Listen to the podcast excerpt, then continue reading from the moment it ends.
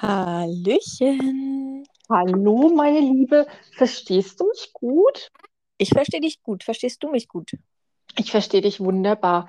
Ähm, genau, ich habe jetzt keine Kopfhörer auf, wie du gesagt hast, ne? Mhm. Ähm, Perfekt. okay. Alles klar. Ja, ich freue mich. Hallo. Hallo, ja, ich freue mich auch. Schön, dass du da bist, äh, dir die Zeit nimmst und wir ja heute doch äh, ein bisschen persönlicher reden. Ja, ja. Bin auch aufgeregt. Ah, musst du nicht sein. Ich habe tolle Menschen, die zuhören. Das sind alles. Es geht hier nur um Authentizität und unsere Geschichte so ein bisschen zu erzählen. Und Hm. ich glaube und hoffe, wir können heute auch ein bisschen Mut machen. Und zwar reden wir beide ja heute über das Thema Depression. Ja, Ein Thema, was immer noch wichtig ist, ähm, was aber irgendwie immer wieder in die Tabuzone rutscht, habe ich das Gefühl. ja, das ist auch mein Eindruck, obwohl mehr darüber geredet wird als je zuvor. Es fehlt doch oft noch der Tiefgang, ne? Mhm. Ist so mein Eindruck. Und ähm, die Stigmatisierung ist doch noch irgendwo da, insbesondere wenn es ums Thema Arbeit oft geht. Ne? Ja, die Stigmatisierung und dass Leute das nicht einordnen können, vor allem Leute Mhm. nicht, die selber nicht betroffen sind. Also ich, Ja. für viele ähm, Arbeitgeber und Kollegen ist das, glaube ich, auch ein schwieriges Thema und es ist auch gar nicht immer äh, böse gemeint, aber so Sätze wie, ja, stell dich mal nicht so an, ist doch alles gar nicht so schlimm. Ähm, ja, machen es manchmal ein bisschen schwierig. Natürlich empfindet der andere das wahrscheinlich nicht für so schlimm wie man selbst. Hm. Ne? Aber für einen selber ist die Situation dann halt blöd. Und Bekommst du solche Sätze wirklich noch zu hören? Das schockiert mich jetzt. es gibt immer noch Menschen, die sowas sagen, wenn ich Mhm. so in meinen Phasen bin, obwohl ich ein Mensch bin, der ja versucht, viel aufzuklären, beziehungsweise Leuten vorab zu sagen, hey, ich habe heute einen äh, blöden Tag, mit zwar gut, wenn ich jetzt mich irgendwie komisch anhöre oder ja nicht so, so wie reagiere, dann hat das nichts mit dir zu tun. Das ist dann einfach mein, mein Kopf oder meine Emotion und ich Mhm. kann gerade nicht anders. Ähm, kommt aber bei vielen nicht an. Ich glaube, das liegt aber auch daran, dass sie das mit dem Rest meiner Persönlichkeit nicht so in Verbindung bringen können. Weil die denken, Mensch, Diana, die lacht voll viel ne? und die hilft immer gern und irgendwie ist immer da und sie ist so geordnet und sie zieht so durch und das ist ja das, was die Leute sehen. Aber was ja hinter, ich sag mal, verschlossenen Türen passiert, ne? das kriegt ja auch keiner mit. Nee, und das will man ja in der Regel auch gar nicht. Das ist ja auch irgendwo Selbstschutz, finde ich, weil man sich ja sonst sehr auch exponiert mit seiner Gefühlswelt. Und ich glaube aber auch, die Leute, die das noch nicht erlebt haben, die können es auch gar nicht nachvollziehen. Es ist einfach so und das kann man auch niemandem zum Vorwurf machen. Und ich kann es ja auch oft bei einer anderen Person, ähm, kann ich es ja auch nicht wirklich eins zu eins nachvollziehen. Klar, viele Sachen schon, aber ähm, ja, jede Depression ist ja auch total anders und ähm, ich glaube, man kann halt auch nicht erwarten, dass alle das verstehen. Was man erwarten kann, ist einfach nicht zu urteilen und äh, keine dummen Ratschläge vielleicht zu geben und ähm, einfach Akzeptanz. Ne? Aber Verständnis, ich glaube, wenn man das nicht erlebt hat, kann man das, glaube ich, wirklich nicht nachvollziehen. Ich glaube, das ist wirklich sehr, sehr schwer. Ja. Das denke ich auch. Ähm, das sage ich auch mal den Leuten so. Ich, ich bin froh über jeden, der das nicht erlebt, der das noch nie mitgemacht hat. Aber wenn ich dir jetzt sage, hier ist bitte Stopp, Hm. dann, dann lass es bitte auch. Das, dann, Ja, das sind so die Momente, wo ich denke, das muss ich doch einem erwachsenen Menschen nicht sagen. Ich sage, Stopp, hör jetzt bitte auf, dann, dann hör auf. Oder ähm, was ich zum Beispiel gar nicht kann, wenn ich mal meine Panikattacken habe. Und der erste Impuls von, von Menschen ist ja trösten. Ne? Sie sagen, oh komm, ich nehme dich mal einen Arm und oh. dann so, ja, beruhig dich mal. Und ich denke, nein, das bewirkt aber das ganze Gegenteil. ne? mhm. Und auch das ist ja nicht böse gemeint. Die Menschen sind ja auch dann in dem Moment hilflos, die wollen dir was Gutes tun ja. ne? und die haben vielleicht auch ein bisschen Angst um dich oder so.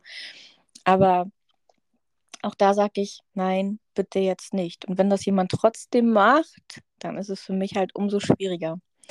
Aber da geht es ja echt um Thema Grenzverletzung und dann auch, also mache ich das so, wenn jemand meine Grenzen nicht respektiert, nachdem ich die öfter ähm, also gesagt habe, dann distanziere ich mich auch. Also Ne? Das ist aber in allen Bereichen sich so, nicht nur im Bereich, äh, was meine psychische Erkrankung angeht, sondern generell. Wenn man immer wieder eine Grenze setzt oder wenn man eine Grenze setzt und jemand steigt da bewusst drüber, da, da bin ich, also es war früher mein größtes Problem, aber da bin ich mittlerweile auch konsequent und sage, okay, äh, dann distanziere ich mich einfach von der Person. Ne?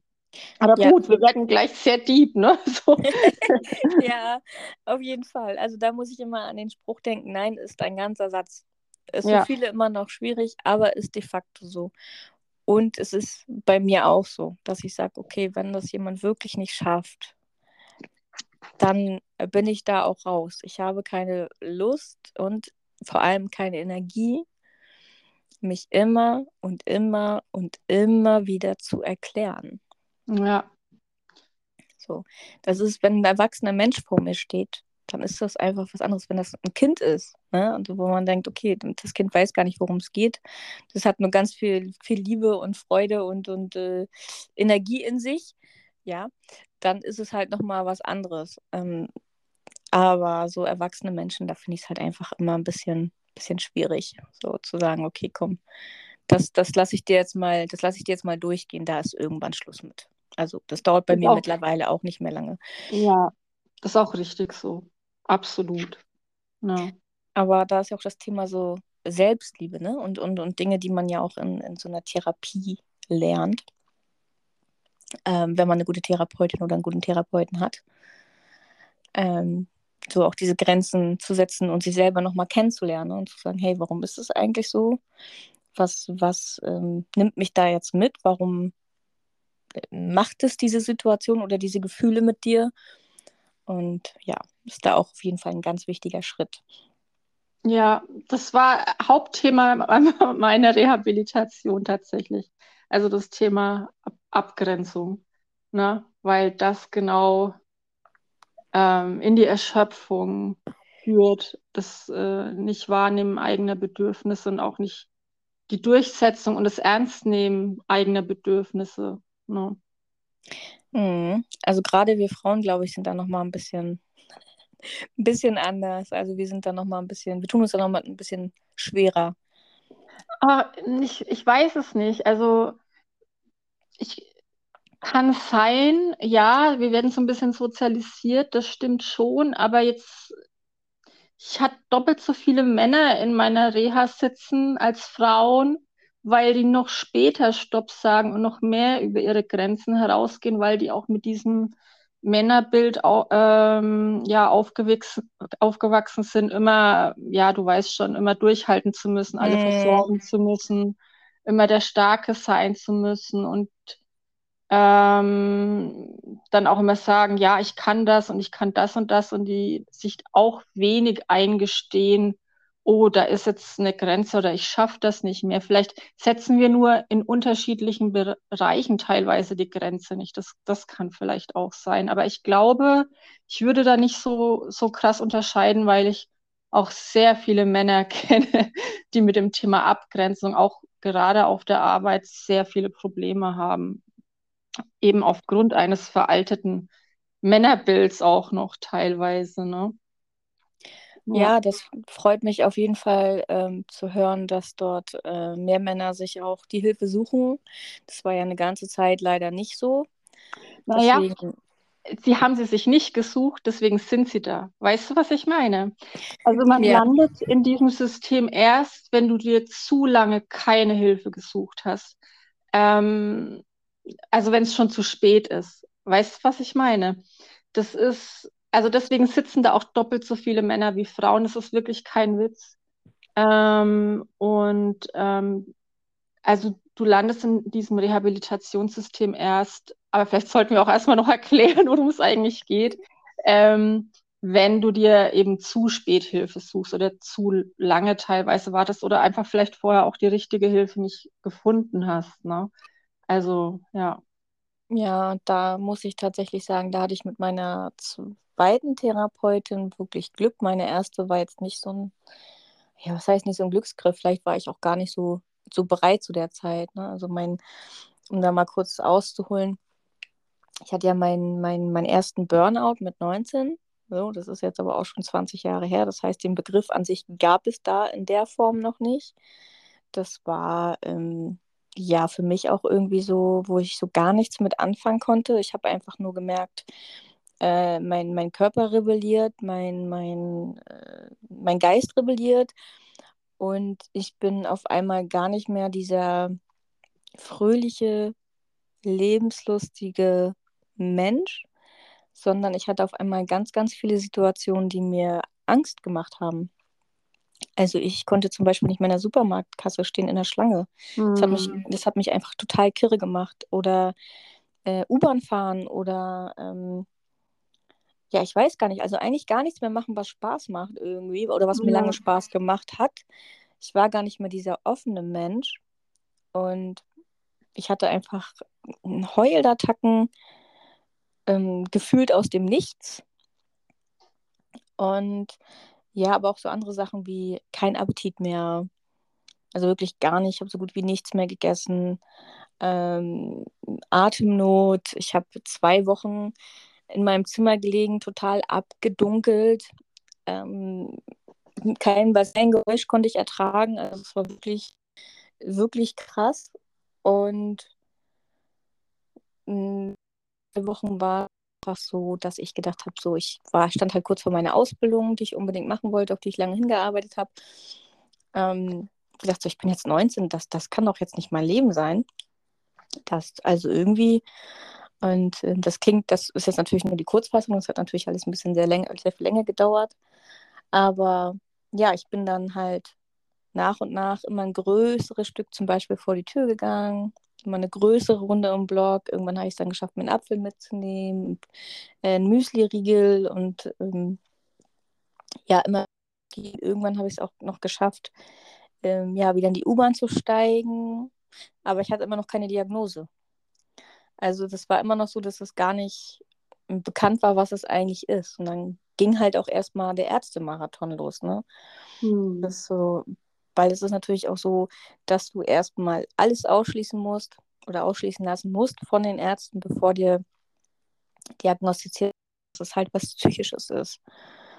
Und ich habe hab so viele ja, Ärztestationen von innen gesehen, dass das schon nicht mehr schön war. Und irgendwann kam dann ein Hausarzt zu mir und hat gesagt, ich würde ihm total gern helfen, aber ich bin der falsche Ansprechpartner. Und äh, das und das würde ich Ihnen vorschlagen. Und dann ging es in die erste Therapie. So. Und ja, das war schon, war schon heftig. Ja. Ja, also das kenne ich alles sehr, sehr gut. ne? Ähm, und es ist dann auch wichtig, dass Ärzte ihre Grenzen einsehen und an den oder die richtige Ärztin eben weiter verweisen. Genau, ja. ähm. Ja, vielleicht magst du mal erzählen, was du auch gerade meintest mit dem, äh, wenn du in dem System erstmal drin bist oder erstmal zu dem System hinkommst, weil ich kenne das jetzt halt nur, dass, also was heißt nur, aber dass ich, ja, ich sag mal, den normalen Weg zu einer Therapeutin gefunden habe. Ja, das hatte ich auch alles. Also ich hatte ja, Gott, muss ich wirklich ähm, ausholen, schon seit ich 14 bin, Depressionen. Ähm, und dann habe ich das erstmal so quasi mit einer Essstörung so am Laufen gehalten. Also ich war nicht primär essgestört sozusagen, sondern ich habe mich halt in die Essstörung vor der Depression quasi geflüchtet. Und ähm, einfach, weil mein Geist dann mit der Essstörung beschäftigt war und nicht mehr mit der Depression. Und dann hatte ich so meine erste Therapie mit Anfang 20. Die Essstörung ging weg, aber die Depression kam dann halt wieder hardcore raus. Also ich war halt eigentlich fast immer mein ganzes Leben depressiv und ähm, habe dann 17 Jahre lang auch immer wieder, also ich habe jedes Antidepressivum fast durchprobiert und die haben aber immer nie so geholfen. Ich habe die mal genommen, dann war ein bisschen, war ich ein bisschen abgestumpft und das Problem ging aber halt einfach nicht weg. Ähm, und ja, mit 37 musste ich dann absetzen, weil ich auch wirklich Herzprobleme durch äh, ähm, das letzte Antidepressivum bekommen habe. Und ähm, da kam dann halt, es ist dann halt einfach alles eingebrochen. Ne? Und ähm, ja, dann habe ich aber auch lange, also ich war damals, weil ich schon ein paar Therapien hatte, war ich dann auch gesperrt ja, für, also man muss ja dann immer so abwarten zwischen den Therapien, bis man wieder eine neue bekommt. Und dann habe ich halt auch, was weiß ich, alle möglichen Heilpraktiker durchprobiert. Bin da auch echt an ganz viel Leute geraten, die sich da total überschätzen. Und ähm, ja, und dann habe ich das noch ewig lang durchgezogen. Ähm, also ich war ja vorher selbstständig als Übersetzerin und habe dann noch lange irgendwie so durchgezogen mit Burnout quasi. Ähm, immer heulend an Rechner weitergearbeitet, weil, weil ich eben auch selbstständig war. Und äh, naja, ich wusste dann halt auch, ja, was ist dann mit Krankengeld und so weiter und so fort. Ähm, ja, und dann ging aber auch gar nichts mehr und dann kam eben Klinik ein halbes Jahr lang psychosomatisch und dann ging es mir aber immer noch nicht so, dass ich stabil war. Also das mit den Heulattacken oder nicht einkaufen gehen können, äh, kenne ich auch leider sehr gut oder nicht aus dem Haus können. Und auch diese Sensibilität über Geräuschen, über Außeneindrücken. Ja, ich weiß auch gerade gar nicht, ähm, ob es zu tief wird. Ich will jetzt hier auch nicht alle runterziehen, aber das ist halt einfach vier Jahre lang dann die Realität gewesen. Und ich kam einfach dann nicht mehr alleine hoch. Also vorher immer, ja, ich kannte meine depressiven Episoden, aber dann halt immer wieder Antidepressiva und dann irgendwie zusammengerissen, durchgezogen. Antidepressiva zusammengerissen, durchgezogen. Und dann war es einfach so, okay, es gehen keine Medikamente mehr, es geht kein Zusammenreißen mehr, es ging nur noch Wein und alles, was eben dann Jahre runtergedrückt war, kam dann eben hoch. Und das musste dann auch einfach raus. Und es brauchte den Raum, und ra um rauszukommen. Und arbeiten ging halt einfach auch überhaupt nicht. Und ähm, ja, dann kam ich zum Arbeitsamt und die haben dann gleich gesagt, ja, wir schicken Sie in so eine berufliche Rehabilitation. Genau. Ähm, und das ist eben für Menschen mit psychischen Erkrankung, Erkrankungen, auch mit anderen Erkrankungen gibt es auch. Genau. Ähm, ja, äh, jetzt habe ich sehr weit ausgeholt. Hast du vielleicht eine Zwischenfrage? nee, aber ich, ich habe äh, gerade gedacht, auch wie du das ähm, gesagt hast, mit nicht hochkommen. Also ich kann mich auch noch sehr gut an das Gefühl erinnern, ähm, dass man im Bett liegt und eigentlich hat man so das Gefühl, okay, es geht einem gerade gut und man, man freut sich nächsten Tag, weil ich habe halt auch immer versucht, mir, mir ähm, ja, Freude zu machen, mich auf was Schönes zu freuen, mir in den Tag irgendwie was Schönes zu packen. Und ähm, dann hast du aber das Gefühl, es sitzt einfach jemand auf deiner Brust und drückt dich runter. Mm. Und du kommst da überhaupt nicht gegen an. Ich kann das gar nicht erklären. Das ist, äh, wie soll ich das sagen, wie, wie so wie Kinderrangeleien, so, ne? dass da wirklich, äh, ja, da jemand sitzt und sagt, ey, so, nö, du bleibst jetzt hier sitzen, solange ich das will und du kommst hier jetzt nicht hoch und nö, ist nicht. Und das ist echt, ja, das war auch einfach so ein doofes Gefühl. Und wie du schon gesagt hast, wir wollen hier niemanden äh, runterziehen oder so. Wir wollen halt nur ein bisschen aufklären, was, was unsere Symptome waren, was wir erlebt haben. Falls jemand in der Situation steckt und das aber noch nicht weiß oder vielleicht denkt, hey, ich, ich bin irgendwie schwer krank oder so. Hm. Ähm, natürlich ist auch eine psychische Erkrankung eine, eine schlimme Krankheit. Aber wenn du die Person, die gerade zuhört, dich so fühlst, bitte lass dich untersuchen. Geh hin, such dir gute Ärzte raus und schau, woran es liegt. Ganz wichtig. Weil diese Angst, die man dann immer mehr hat, weil man halt nichts macht und sich nicht untersuchen lässt, die wird halt, da passiert im Kopf einfach so viel und es wird halt immer schlimmer. Es wird einfach nicht besser. Nee, von allein wird es auch nicht besser. Also man braucht professionelle Hilfe und ich würde da auch an der Stelle sagen, bitte keine Heilpraktiker für Psychotherapie, bitte keine selbsternannten EMDR-Spezialisten. Ich finde, es braucht professionelle Hilfe. Es gibt da mittlerweile so viel. Also ich bin auch jemand, ich, ich mache auch Yoga und bla bla bla und ich interessiere mich auch sehr für alternative Heilmethoden. Aber wenn es ums Thema Psychotherapie geht, es ist so wichtig, dass das jemand ist mit einer richtig guten fachlichen Ausbildung. Die, die Unterschiede merkt man einfach total, finde ich. Und ähm, ja, auch ähm, nicht von der Suche nach einem Therapeuten, einer Therapeutin da abschrecken lassen. Das dauert teilweise leider einfach sehr, sehr lange. Ähm, aber ich würde auch immer raten, auf alle Fälle zu einem Spezialisten und wenn es gar nicht mehr geht, einfach in eine Klinik. Ähm, das tut dann einfach auch total gut, da mal aufgefangen zu werden und sich dem dann auch in einem geschützten Raum eben widmen zu können und zu wissen, okay, die passen hier auf mich, mich auf, ja. Es geht, geht ja dann auch oft äh, um Selbstschutz und ähm, ich bin dafür eine Zeit lang einfach erstmal sicher. Das ist ganz wichtig, damit sich das Nervensystem eben auch erstmal beruhigen kann wieder.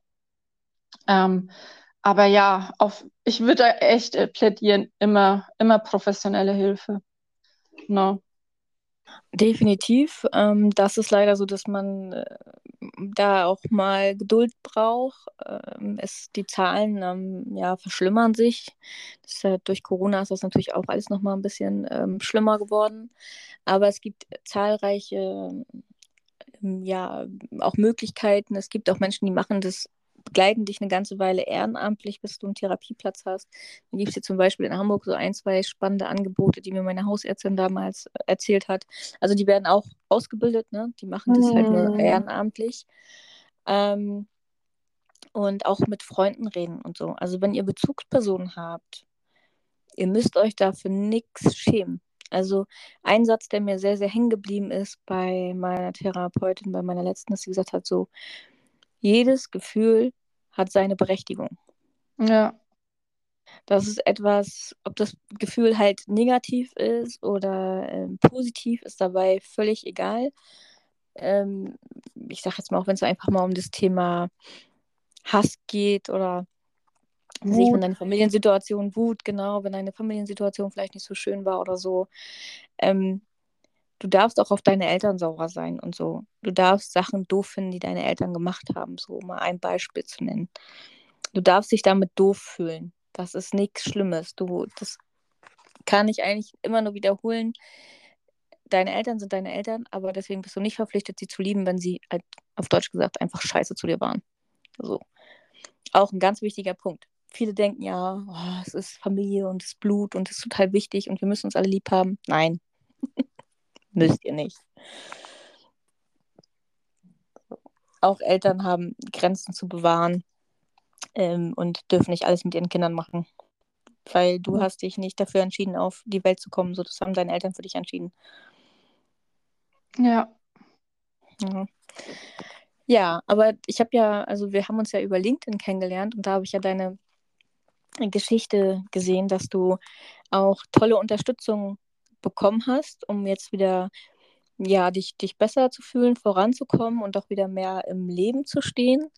Vielleicht magst du da ja auch noch mal kurz was drüber erzählen. Genau. Ähm, ja, geht doch sehr nah, dieses äh, Gespräch, merke ich auch. Da kommt dann doch viel hoch auch. Ne? Ähm, ja, ich, ähm, genau, ich hatte ja aufgehört als mit dem Thema, ich bin dann zum Arbeitsamt und dann haben die eben festgestellt, dass ich länger krank war und eben nicht arbeitsfähig. Und dann bin ich da eben in dieses sogenannte Reha-System gerutscht. Und ähm, da musste ich erst mal ganz lange warten. Ähm, so ist, das war auch noch Corona-Zeit, weißt du? Da waren die Ämter ja dann auch so halb lahmgelegt und ähm, dann kam ich erstmal in eine EBA, das heißt äh, äh, erweiterte Berufsfindung und Arbeitserprobung. Das ging sechs Wochen lang und da wurde ich erstmal auf, ähm, auf Herz und Nieren getestet, ob ich dann wieder arbeitsfähig bin. Also das Personal da war der Hammer, es war total super, das war total nett. Aber die Maßnahme an sich war wirklich, also es war schrecklich. Es war erstmal, du musstest Mathe-Tests machen, du musstest Deutsch-Tests machen, okay, das geht ja noch. Aber du musstest auch, ich musste auch Sachen machen wie Servietten falten oder einen Fisch ähm, aus, äh, na, wie sagt man, aussägen klar, das sollte irgendwie dazu dienen, um auch ein bisschen zu gucken, wo sind deine Neigungen. Aber äh, ja, es ist schon irgendwie auch krass, weißt du, wenn du schon beruflich aktiv warst, wenn du ein Studium hast, was weiß ich, oder eine Ausbildung oder sonst irgendwas, wenn du dann halt wirklich wieder da sitzt wie in der Schulbank und irgendwie in Anführungsstrichen dich beweisen musst und halt wirklich auch getestet wirst, auch mit psychologischen Tests. Ähm, wirklich, das Personal war sehr nett und toll und hat mich auch sehr aufgefangen und aufgebaut. Aber so diese, ich verstehe auch, dass sie testen müssen, wo man steht. Aber es ist trotzdem als Betroffene sehr schwierig, mit dieser Situation umzugehen, mit dieser Testsituation. Äh, man wird eben auch beobachtet, wie man sich im Arbeitsalltag verhält und wie oft man Pause macht. Also all so Sachen. Man macht Kognitionstests. Ist ja auch verständlich nach einem Burnout oder eine, bei einer schweren Depression hat man ja auch oft äh, Kognitionseinschränkungen. Das ist ja einfach so. Aber ich fand das so es war für mich psychologisch sehr, sehr schwer, mit der Situation eben umzugehen. Ne? Und ja, bei dieser Erprobung wurde eben festgestellt, okay, ähm, ich bin einigermaßen wieder arbeitsfähig, aber psychologisch einfach immer noch nicht stabil. Und deshalb hat man dann entschieden, ähm, auch mit meiner Zustimmung, dass ich eben noch mal ein Jahr lang ein sogenanntes berufliches Training mache und da war ich eben in so einem Integrationsbetrieb. Das ist so ein ja, fiktiver Betrieb, in dem simulierst du eben ein Jahr lang einen Arbeitsalltag. Ne? Mhm. Also gehst du hin, also ich saß in einem Großraumbüro mit äh, 14 anderen Menschen meistens, die auch alle ja eine psychische Erkrankung hatten. Und ähm, ja, da wird erstmal geguckt, äh, wie lange kannst du arbeiten, also wie viele Stunden am Tag. Und dir wird eben geholfen, wieder in diesen Bewerbungsprozess reinzukommen und auch damit umzugehen, ja, was sagst du jetzt dem Arbeitgeber, warum du so lange ausgefallen bist oder warum du in dieser Maßnahme für psychisch Erkrankte warst, ja. also da wird das erstens mit dir getestet und dann hast du auch noch so psychosoziale Angebote eben äh, ja einmal mit der Gruppe. Da werden viele verschiedene Situationen zum Rollenspiel durchgespielt. Oder du wirst auch ergotherapeutisch begleitet und psychologisch betreut da nochmal. Und ja, und das Gute war eben, dass ich äh, bei meinem beruflichen Training, da durfte ich mich eben durch Praktika ausprobieren, weil ich auch wirklich also ich, ich hatte einfach keinen Plan. Ich meine, weißt du, wenn man depressiv ist, dann sieht man ja wirklich nur eine schwarze Wand.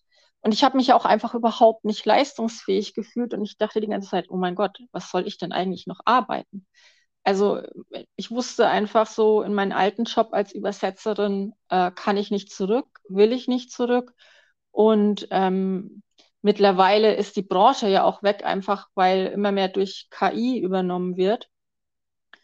Und ähm, ja, ich wusste es einfach nicht und ähm, ich hatte da eben auch eine Trainerin und eben dieses Reha-Team und eben auch die anderen Menschen, die dort sind, die, die, dich immer wieder aufgefangen haben, wenn du, also ich, bei mir war es immer so, irgendwann zwischen elf und eins bin ich heulend am Rechner eingebrochen, weil ich nicht mehr am Bildschirm sein konnte oder weil ich da nicht mehr sitzen konnte. Das ging monatelang so, dass ich irgendwann einfach wirklich heulend am Rechner eingebrochen bin.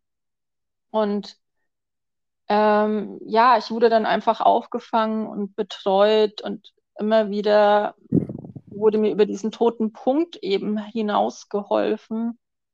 Und ähm, einmal eben vom Reha-Team, aber auch von den anderen Menschen, die da auch waren in einer ähnlichen Situation wie ich. Und das war einfach ein gutes Gefühl, eben von der Gemeinschaft so unterstützt und getragen zu werden, auch wenn man heulend sitzt und man es auch niemandem erklären kann, warum es so ist. Aber eine Zeit lang war eben, also ich hatte als Übersetzerin immer so acht, zehn Stunden am Tag allein am Rechner gesessen, allein mit meinen Wörtern. Und ähm, ich, der Rechner war wirklich ein Riesentrigger für mich. Also ich konnte anderthalb Jahre wirklich nicht an einen Rechner gehen. Und äh, da waren einfach Menschen, die mir eben über diesen Punkt geholfen haben oder ja, die, die mich einfach aufgefangen haben. Ne? Ähm, ja, ähm, genau. Ja, das ist, glaube ich, auch was, was, äh, was du schon gesagt hast, auch mit der schwarzen Wand. Also das kenne ich ja Hm. auch, ne? Dass man denkt, hey, ähm, dass man seinen, seinen eigenen Wert auch so ein bisschen hinterfragt und Mhm. denkt so, ja, was kann ich überhaupt? Wer bin ich überhaupt und warum? Und ähm, ja, ich bin ja eh nicht wichtig und ja, dass man halt auch, also wirklich alles in Frage stellt, nichts, also nicht viel, ähm, ja, positiv sehen kann, tatsächlich. Also egal was, alles, äh, man hat immer, also ich kann jetzt nur von mir reden, aber man hat immer so einen Grund gefunden, warum irgendwas doof ist oder warum man etwas nicht möchte. Ähm, oder ja, also gar nicht so, so man hat, man hat in den Spiegel geguckt und sich gar nicht erkannt. Ich glaube, das trifft es ganz gut. Das mit dem Spiegel ist ein guter Punkt. Ich konnte mich nicht im Spiegel anschauen. Ganz lange nicht. Das, was du sagst, das, ah, das berührt mich gerade voll, denn ja, weil man, man weiß nicht mehr, wer man ist. Ja, also das ist wirklich so, man äh, verliert so den Kontakt zu sich und auch was du mit dem Wert meinst. Genau, wer bin ich denn, wenn ich nicht funktionsfähig bin? Wer bin ich, wenn, wenn ich nichts leisten kann? Ja, oder bei mir, wer bin ich, wenn das, was ich studiert habe, wenn ich das gerade nicht abrufen kann? Zum, und was soll ich dann machen? Ne? Und äh, ja, man hat einfach dieses ganz, ganz schlechte Selbstwertgefühl. Und äh, ja, im Yoga sagt man auch, Depression ist einfach ähm, ein Losgelöstsein von sich selbst, also eine Trennung vom eigenen Wesen, von, von der eigenen Seele. Das klingt jetzt sehr esoterisch, aber das ist auch so. Also man, man schafft es ja einfach auch nicht mit sich selbst oder auch dann eben mit der Welt in Verbindung zu gehen. Ne? Und ähm, ja, das, äh, ich finde wichtig bei diesem Heilungsprozess ist, ähm, loszulassen. Also nicht zu forcieren, sich nicht zu zwingen. Und ich war jetzt in der Position, dass ich eben keine Kinder hatte. Also ich musste niemanden versorgen. Ich war für niemanden verantwortlich. Ich glaube halt, wenn man jemanden zu versorgen hat, dann, dann muss man sich vielleicht auch noch mehr zusammenreißen, als das jetzt in meinem Fall eben war, weil ja andere Menschen von einem abhängen. Aber da war ich dann Gott sei Dank, klar war das nicht schön, aber ich war dann in der Position, dass ich mich dann, dass ich dann auch loslassen konnte. Und ähm, es zwar sehr, sehr, sehr lange gedauert hat, aber ich hätte auch nichts früher forcieren können. Weißt du wie? Ich hätte meine Genesung nicht forcieren können. Und erst als ich Depression akzeptiert habe und nicht mehr mich zusammengerissen habe, erst als ich weich geworden bin. Und ähm, dieser Weichheit auch nachgegangen bin ähm, und äh, mich um mich gekümmert habe mehr und mich auch nicht mehr ständig dafür verurteilt habe, wenn ich mal einen Tag hier allein im Dunkeln gelegen habe, sondern gesagt habe, okay, es ist wieder so, ich kann jetzt nicht dagegen ankämpfen, ich gebe dem jetzt Raum. Dann ist, äh, ist es weniger geworden ein bisschen. Ja, ich weiß nicht, ob das verständlich war. Ja, Ja, ähm, ich bin, ich bin da ähnlich. Also ich bin halt auch jemand, ich bin sehr wissbegierig. Ich bin mm, sehr leistungsorientiert. Also für mich ist ein Tag wirklich auch verschwendet, wenn ich nichts gemacht habe, weil ich bin auch jemand, ich muss, ich lerne gerne, ich lerne gerne neue Dinge, gerade in meinem Bereich, ähm, der mich halt so fasziniert. Und das fällt mir auch unglaublich schwer, ähm, zu sagen, okay, ich, ich habe heute die Energie nicht. Es, es bringt einfach nichts, heute Termine zu machen oder zu lernen oder was auch immer, weil das einfach nicht in den Kopf geht. Und ich mache mir jetzt einfach eine Serie an und die läuft halt einfach auch mal den ganzen Tag. So, und ich mache jetzt auch mal mein Handy aus und lege das mal in die Schublade. Weil egal, wer mich heute anruft oder mir eine Nachricht schickt, ich, ich kann, ich, es gibt einfach nichts Positives und ich habe keine Kraft und ich möchte das gerade nicht. Ähm, ja, da, also auch das kenne ich, aber auch das, ja, das, wie du schon sagst, das Akzeptieren einfach zu sagen, okay, es ist heute einfach so. Das, das akzeptieren wir jetzt, das halten wir aus und morgen ist ein neuer Tag.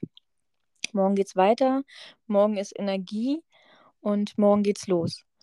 Und das ist mir am Anfang auch so schwer gefallen. Mittlerweile denke ich mir so, nee, das tut mir gut. Das ich, ich, man lernt sich ja in der Zeit auch kennen. Man weiß ja auch, was funktioniert für mich, was nicht. Und dann mache ich es auch einfach. Und bin dann auch, früher hatte ich dann auch ein schlechtes Gewissen, ne? Und gesagt, okay, jetzt erreicht man mich nicht und ist vielleicht doch ein wichtiger Termin oder irgendwer braucht irgendwas von mir und so. Bis ich irgendwann gesagt habe, halt, stopp. Aber was denn mit mir? Also was brauche ich dann gerade? Was möchte ich jetzt gerade? Und warum hm, gebe ich so viel Energie und auch an Menschen, denen ich vielleicht ja gar nicht so wichtig bin, wie ich sie nehme? So, hm. ne, das ist ja auch mal so ein ganz entscheidender Punkt, dass man, ja, ähm, also je nachdem, wo die Depression auch herkommt, sag ich mal, oder wodurch sie entstanden ist, man ja auch Themen hat, wie dass man halt jedem irgendwie gefallen möchte, weil man jetzt vielleicht nicht so die Liebe bekommen hat oder was auch immer. Ähm, ja, das sind halt alles so Themen, ne, wo man denkt, okay, jetzt ist da aber mal Schluss. Und ich gemerkt habe, wenn ich mit mir allein bin, so, dann geht es mir mit am besten. So, und das ist auch Ja, heute noch so. ja. Und man braucht es auch. Also, und wenn man, ich finde es ja eigentlich auch logisch, wenn man jetzt davon ausgeht, dass Depression etwas ist, wo man von sich selbst losgelöst ist, dann ist dieser Rückzug und diese Isolation für mich einfach nur Ausdruck dessen, dass man sich eigentlich danach sehnt, sich mit sich selbst zu verbinden. Und das kann man halt im Außen nicht. Und je nachdem, eben welchen Hintergrund man auch hat, ähm, genau, passt man sich vielleicht sehr nach im Außen an oder will immer gefallen, wie du auch schon gesagt hast, ne? Und Mhm. dann verliert man ja noch mehr den Bezug zu sich selbst. Und da kann ja niemand was dafür von außen, sondern das ist einfach das, was man so, wie man eben ist. Aber ich glaube, also ich nehme mir jetzt auch immer bewusst diese Rückzugsräume und jetzt gerade, wo ich wieder anfange zu arbeiten und das alles noch sehr neu und sehr viel für mich ist, auch teilweise, ich merke, okay, ich, ich bin einfach nicht mehr so fit und werde es vielleicht auch nie wieder wer werden. Ich, ich nehme bewusst äh, Tage, an denen ich wirklich äh, nur mit mir bin. Auch Mhm. telefoniere. Dann, ich brauche dann auch totale Stille und dann geht es mir auch besser. Und ich habe eben gemerkt, wenn ich das nicht mache, wenn ich mir noch in meiner Freizeit zu viel dann auch noch vornehme oder sonst was, dann kommt wieder diese kleine Schwester Depression und, und sagt, hallo, hallo. Also irgendwas will die mir ja sagen. Ne? Also Mhm. die will mich dann immer so, hey, kümmere dich um mich. Oder ich denke, es ist wirklich eine Sehnsucht nach sich selbst, sich, sich mit sich selbst auch zu verbinden. Weil das, das haben ja auch alle, die eine Depression haben, diesen, diesen sozialen Rückzug. Klar, weil man im Außen vielleicht auch, es ist zu anstrengend, die Themen sind teilweise vielleicht auch oberflächlich. Es kommt immer darauf an, man hat das Gefühl, man kann nicht wirklich mitreden. Also so ging es mir oft. Oder ich, ich werde sehr schnell müde auch bei Gesprächen. Da kann niemand was dafür, auch wenn die Gespräche mega interessant sind. Mhm. Und ähm, ich habe dann irgendwann akzeptiert, okay, ähm, da ist eine Sehnsucht nach dir selbst und die kann dir im Außen gerade niemand geben und niemand befriedigen.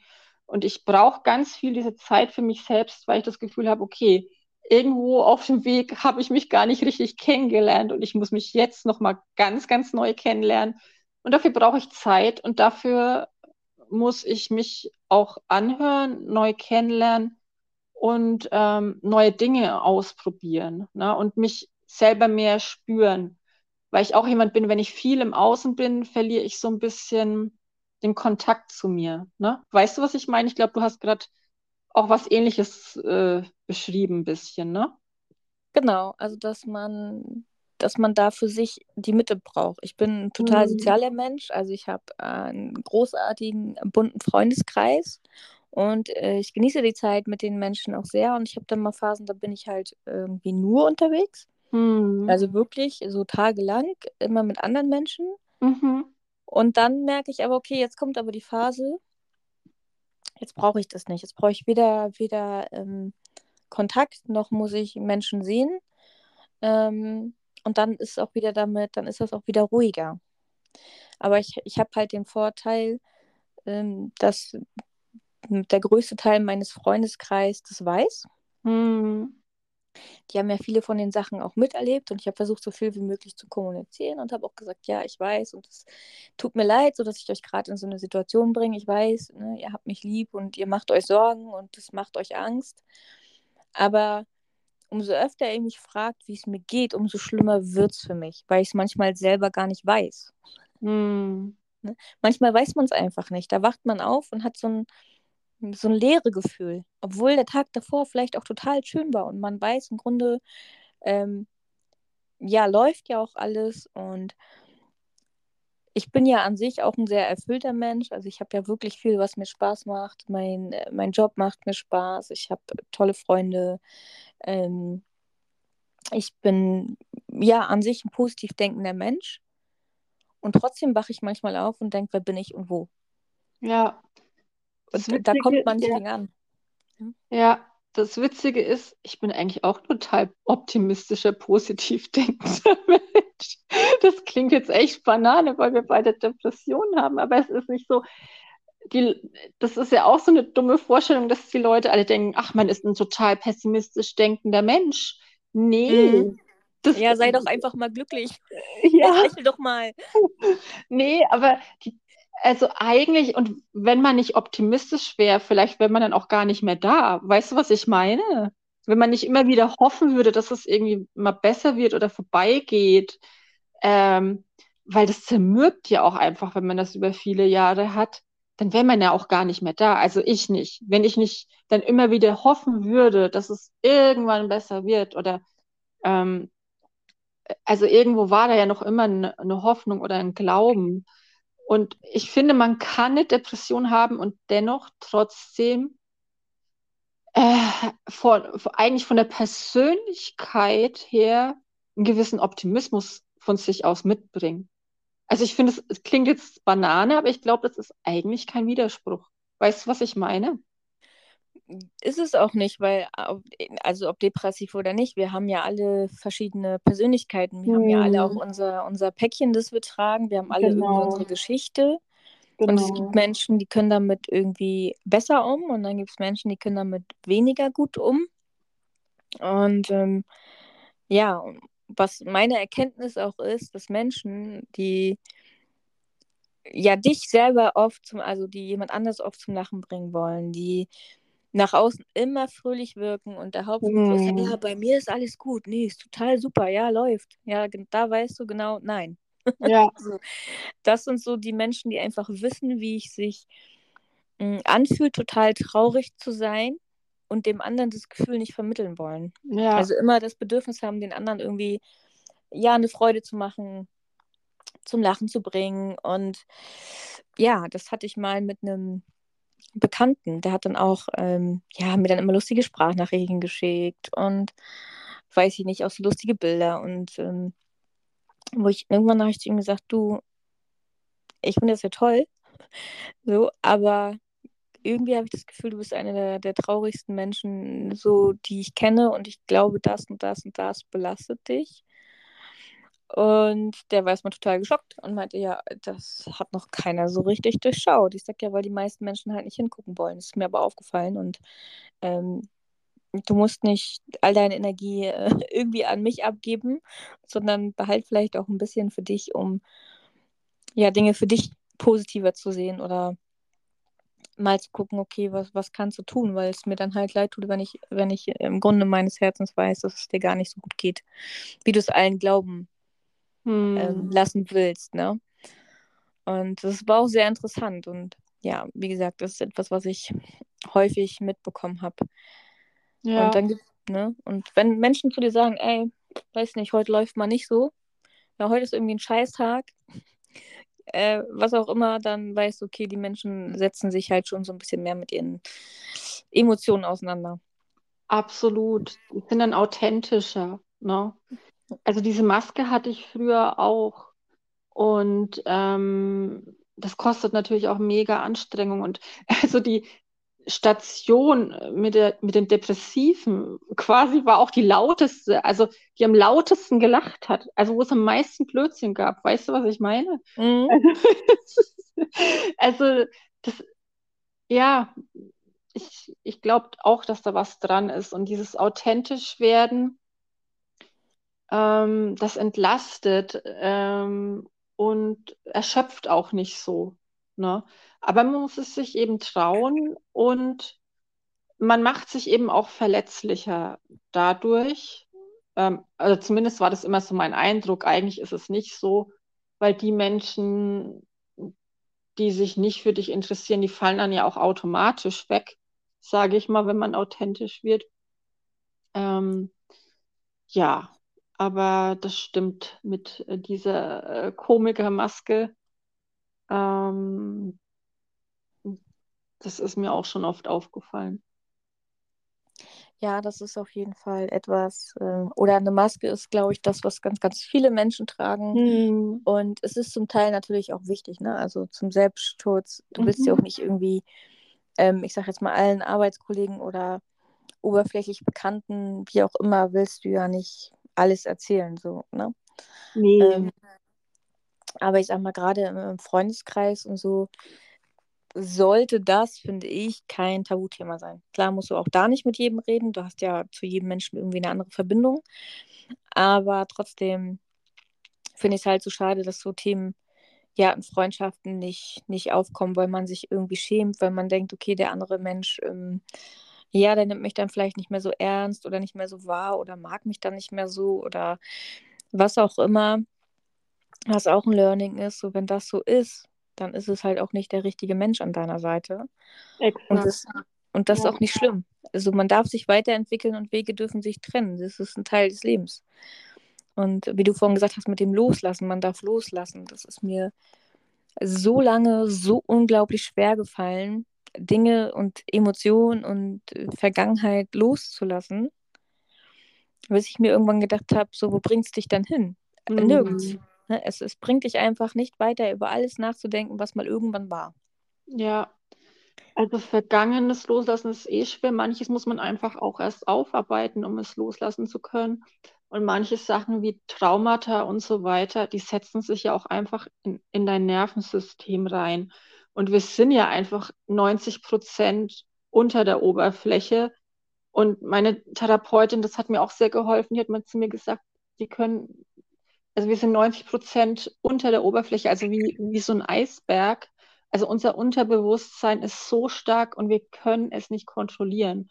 Wir können das nur mit ganz langwieriger Therapie langsam neue Autobahnen oder neue Pfade austrampeln, damit sich unser Verhalten langfristig ändert. Aber es dauert eben sehr, sehr lange und sehr viel Zeit. Und ähm, dieses Gefühl, dass man Kontrolle hat, das ist auch so was, ja modern ist, dass man immer in Kontrolle sein muss und immer alles im Griff haben, aber das, das haben wir halt nicht. Also ich finde das auch befreiend. Also man kann daran arbeiten, auf alle Fälle, aber man darf da auch nicht so streng mit sich sein und dann, wenn man wieder in alte Muster verfällt, zu sagen, okay, da bist du wieder Muster, was kann ich beim nächsten Mal anders machen? Ne? Oder wenn dieser oder jener Trigger kommt, was, wie gehe ich das nächste Mal damit um? Aber das dauert eben, das ist ein sehr langwieriger Prozess.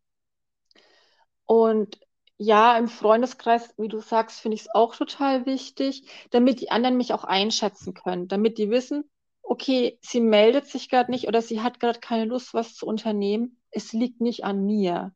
Also, mhm. das ist ja auch entlastend dann für die Person, die weiß, weshalb ich so reagiere und dass ich vielleicht gerade einfach selber überfordert bin oder erschöpft. Oder mhm. wie eben gerade eben, gerade mache ich auch sehr, sehr wenig, viel zu wenig äh, mit Freundinnen, obwohl ich auch wirklich sehr, sehr gute, sehr verständnisvolle äh, Freundinnen habe und da auch sehr dankbar bin. Aber gerade fehlt oft noch die Kraft für viel Freizeitaktivität. Leider. Ich hoffe, das kommt noch, äh, wenn ich mich dann besser wieder eingewöhnt habe. Und damit die dann aber einfach auch wissen, okay, wenn Kam jetzt nichts unternehmen will, es liegt nicht an mir, sie mag mich trotzdem, sie muss halt einfach gut gerade mit ihrer Energie noch haushalten. Kein Problem. Weißt du, wie ich meine? Das ist einfach wichtig, damit die andere Person weiß, okay, äh, ich habe nichts falsch gemacht, es liegt nicht an unserer Freundschaft oder so, sondern sie hat halt einfach gerade vielleicht zu kämpfen. Punkt. Hat nichts mit mir zu tun. Ne? Genau, das ist halt auch ganz, ganz wichtig, ne? dass, dass die Leute das äh, wissen und deswegen muss man das auch kommunizieren und sagen, hey, du, ich, ich kann gerade nicht oder ich äh, fühle mich nicht danach oder ähm, wie auch immer. Und ja. da hatte ich letztens auch ein spannendes Gespräch mit einer Freundin, die da auch eine erhebliche Probleme hatte in der Therapie war, äh, zu der Zeit aber auch einen neuen äh, Partner kennengelernt hat und dann zu mir gesagt hat, so, ich war die einzige oder eine der wenigen, die ja ohne Druck zu machen mal nachgefragt haben, wie es denn so läuft, ne, so wie sie sich fühlt, wie es ihr so geht. Ähm, und natürlich hat man auch mal angefragt, Mensch, ne, wollen wir mal einen Kaffee trinken, mal in Ruhe sprechen, ähm, weil immer dieses übers Handy finde ich auch mal sehr unpersönlich. Und sagt sie, du, ich war eine der wenigen, die halt nicht sauer waren, wenn sie wieder Nein gesagt hat und gesagt hat, ich habe die Energie nicht, ich, ich möchte gern für meinen Partner aufbringen und für meine Therapie und mehr schaffe ich gerade nicht. Mhm. Und ähm, ich finde, da sollte man auch jetzt in so einem Alter sein, wo man weiß, der Partner ist da wichtig und das hat mit der Freundschaft nichts zu tun. Ja, wie du schon gesagt hast, das, das eine hat mit dem anderen gar nichts zu tun.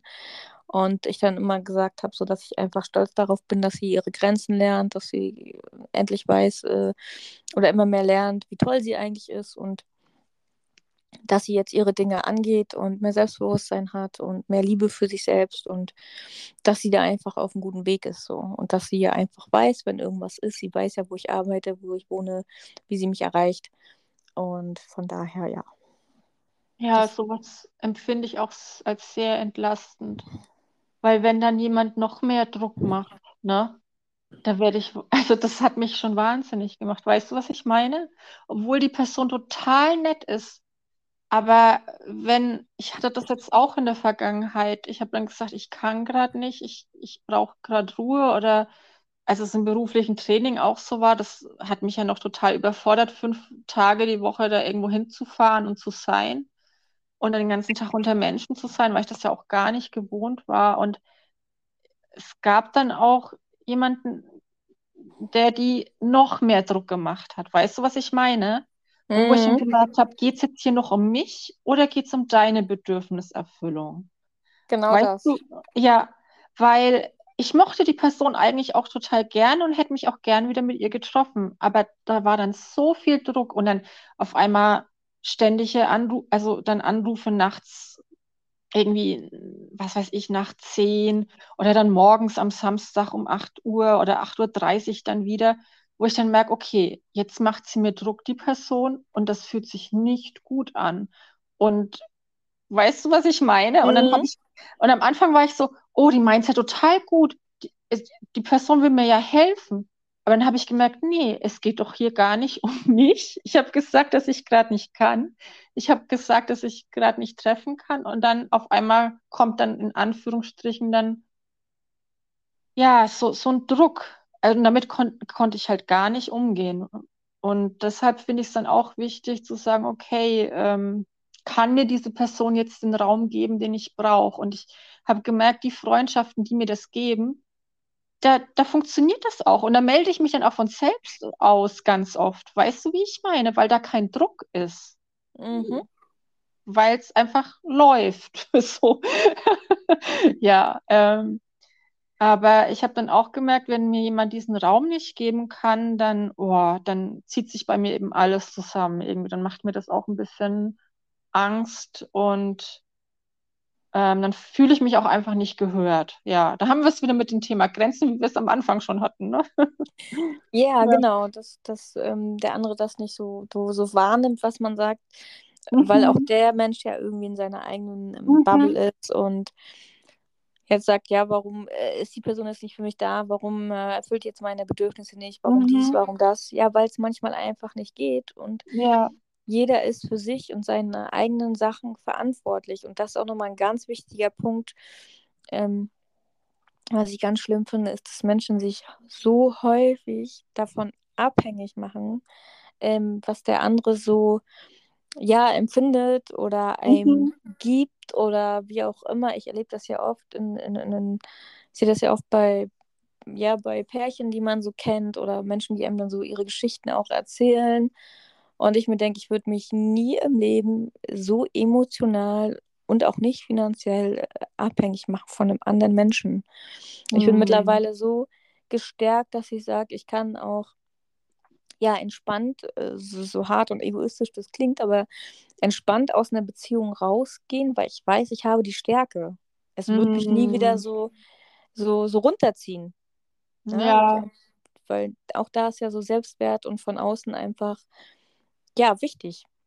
Aber dann ist es halt auch wirklich Liebe und keine Zweckgemeinschaft, ähm, sondern einfach, weil du Spaß mit dem Menschen hast, bist du mit dem Menschen zusammen und das ist ja wunderbar.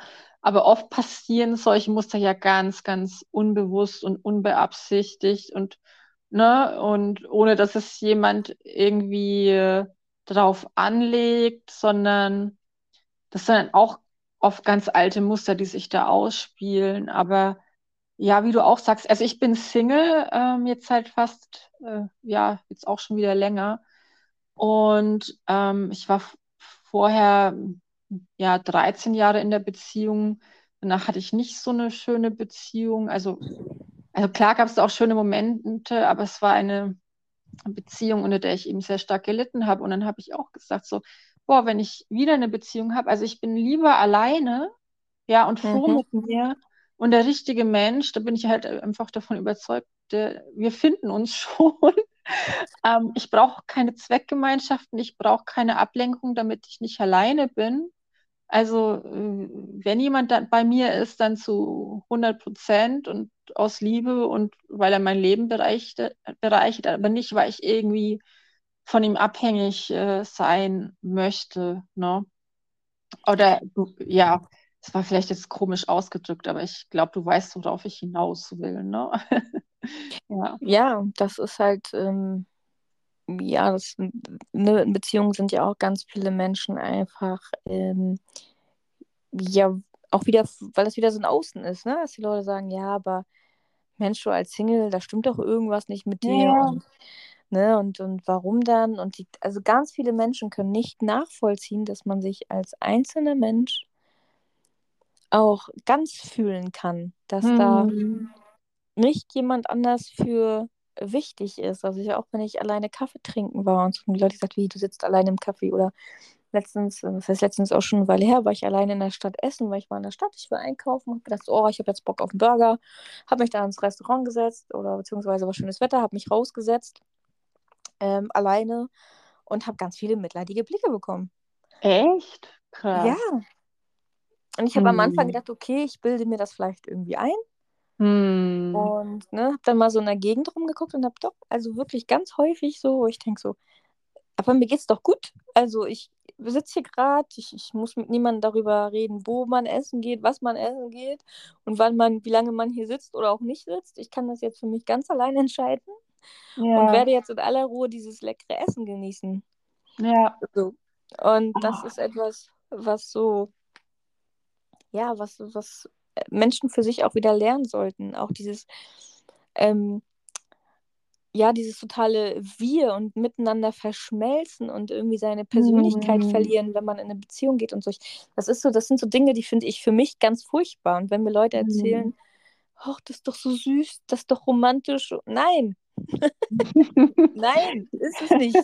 Es ist einfach, also ich persönlich finde es halt schlimm. Es geht nicht, nicht um Kompromisse und nicht natürlich, dass man sich dem anderen irgendwie so ein bisschen ähm, ja automatisch anpasst. Ne? Es ist ja bewiesen, dass man zum, zum Beispiel so ein bisschen die Sprache übernimmt und so. Aber dieses, ähm, ja, also mein Partner ist jetzt mein bester Freund. Wir machen jetzt alles nur noch zusammen. Wir haben keine einzelnen Freunde mehr. Und ähm, ich, ich finde das, find das so ganz furchtbar, weil man so, so sehr seine Persönlichkeit verliert. Und das ist mir ganz, habe ich ganz oft gesehen bei, bei Freunden. Ähm, ja, wo ich sage, das, das finde ich einfach eine, eine schlimme Entwicklung.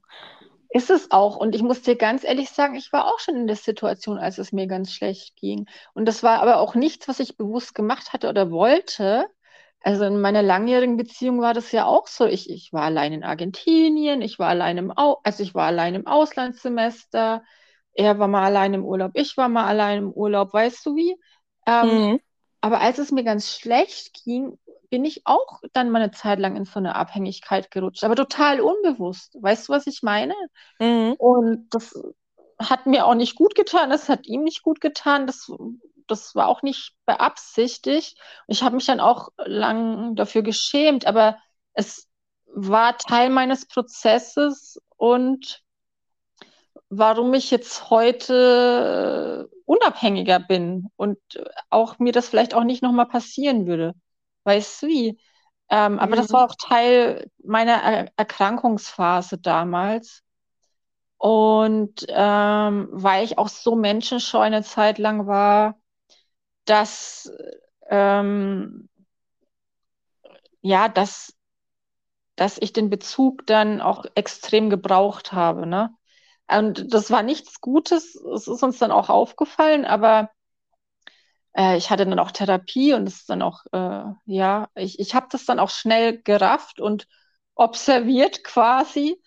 Ähm, aber es ist mir auch passiert und es kann sehr schnell passieren, vor allem wenn du sehr unbewusst äh, damit umgehst oder vielleicht auch, wenn die Beziehung vielleicht auch super funktioniert und denkt, du denkst, es fehlt dir ja gar nichts, aber irgendwann ist halt mal irgendwas und dann du brauchst dann ja auch einfach deine Umwelt und noch andere Menschen und ähm, ja, jetzt bin ich ein bisschen abgedriftet, aber ähm, du hast absolut recht, ähm, dieses Miteinander verschmelzen und auch so als Singlefrau über 40, ähm, das ist wirklich so, dass man das Gefühl hat, also musste ich mich auch so ein bisschen von lö lösen, dass ich voll was falsch gemacht habe, ne? Und kurz bevor ich 40 wurde, habe ich auch gedacht, okay, ich äh, oder ich muss jetzt schnell noch einen Partner finden, bevor es vorbei ist, so nach dem Motto. Da habe ich Mhm. echt gemerkt, wie, was für einen internalisierten Sexismus ich hatte, ne? Und äh, dann habe ich gesagt, sag mal, was für eine Scheiße. Eigentlich ist dir gerade gar nicht nach einer Beziehung. Du musst erstmal das Letzte verdauen. Dir geht's gerade nicht gut. Du brauchst in erster Linie Kontakt zu dir selbst. Du musst erstmal wieder wissen, wer du eigentlich bist. Erst Mhm. dann kannst du auch den passenden Partner für dich finden. Und erst dann kannst du in der Beziehung auch wieder was zurückgeben. Ja. Und ähm, äh, Ja, das, das ist aber ein langer Prozess und jetzt bin ich, habe ich mich ein bisschen aufgehängt. Jana, ähm, was wollte ich eigentlich sagen? Ähm, Ja, da, äh, also es- emotionales Abhängigkeitsverhältnis, ja, wenn man, wenn man nicht weiß, wer man, wer man ist. So. ja, ja, genau. Ne? Das Ja, ist ja auch gar nicht immer nur eine Partnerschaft, das können ja auch Freunde sein, die einem mhm, vielleicht gar nicht gut tun. Oder ja, dass man sich zu sehr in seinem Job verliert, den man vielleicht einfach gar nicht mag, aber weil man das Gefühl hat, okay, man, man leistet was, man ist in der sozialen Bindung, man ist in einem, in der Gruppe, weißt du, so Ja. solche Sachen. Und es ist ja auch manchmal sehr schwer rauszufiltern. Weil, wie du schon sagst, gerade wenn man eigentlich das Gefühl hat, einem fehlt nichts, dann ist es Hm. aber auch was, wo der, wo der Weiterentwick äh, Weiterentwicklungsprozess einfach aufhört. Man denkt, okay, so, es, es fehlt mir an nichts so. Ja, gut, manchmal kann es ja auch wirklich so eine innere Zufriedenheit sein. Also, das ist ja auch mal schön, wenn es sowas gibt. Also wie bei den Yogis oder den Buddhas, wo man sagt, oh, Mhm. einfach mal mit dem Moment zufrieden sein. Ich finde, das ist man auch zu wenig. Es wird einem immer suggeriert, man muss immer höher und weiter und schneller. Mhm. Ähm, aber es muss immer, finde ich, ich glaube, das Wichtige ist, mache ich das bewusst? Also ist es ein be- bewusster Prozess oder bin ich unbewusst in dem Prozess? Ich glaube, das ist das Wichtige, da, da zu unterscheiden. Oh Weißt ja. du, was ich meine? Gebe ich mich mit etwas zufrieden, weil es einfach so ist? Oder Mhm. bin ich bewusst zufrieden? Ich nehme meine äh, Umstände bewusst wahr und mit, bin mit dem zufrieden. Und ähm, ja, ich sehne mich auch wieder nach einer Partnerschaft, klar. Aber ich bin auch so, oh, ich, ich bin auch zufrieden mit mir und endlich weiß ich mit Anfang 40 mal, wer ich sein könnte. Und ähm, ja, ich, ich habe auch sehr dazu tendiert, äh, mich über einen Partner oder übers Außen zu definieren oder mich durch die Reflexion im anderen erst zu sehen, wer ich bin. Und jetzt selbst zu definieren und zu sehen, wer ich bin, dafür war das Alleinsein einfach auch super wichtig, ne? Äh, weil ich da einfach Probleme hatte, Schwachstellen sozusagen. Und ähm, ähm, ich finde, im Alleinsein wird nicht genug äh, Wert beigemessen und es wird immer so gesagt, es ist was Negatives, wie du eben auch gerade beschrieben hast. Aber genau, dass man sich nur als ganz empfindet, wenn man mit anderen ist, ist eigentlich schade. Ne? Man kann so viele Glücksmomente auch alleine haben. Klar, es ist schöner, das zu teilen oft, aber mh, ich glaube, wahres Glück mit anderen entsteht auch dann erst. Es klingt jetzt so abgedroschen, jetzt. wenn man mit sich selbst äh, auch kann. Ja, es klingt jetzt wirklich mega abgedroschen, aber ich glaube, das ist einfach eine Erfahrung, die ich selbst äh, machen musste, so ein bisschen. Ne? Auch wenn ich nicht immer zufrieden alleine bin und auch wenn es solche und solche Tage gibt, aber das ist ja einfach menschlich und das ist ja auch in der Beziehung so. Ne?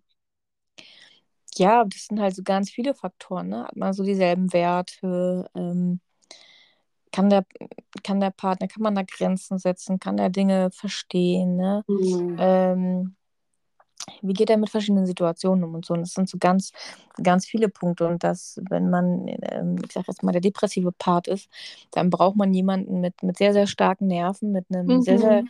sehr, sehr guten Selbstbewusstsein Ja, und jemand, der mit sich selber sehr im Reinen ist und damit wirklich gut um kann. Wenn du dann jemanden aber hast, der ja auch gerade in so einem Prozess ist, sag ich einfach mal, es geht nicht darum, dass der andere nicht auch mal traurig, depressiv oder Ja, wie auch ja. immer sein kann.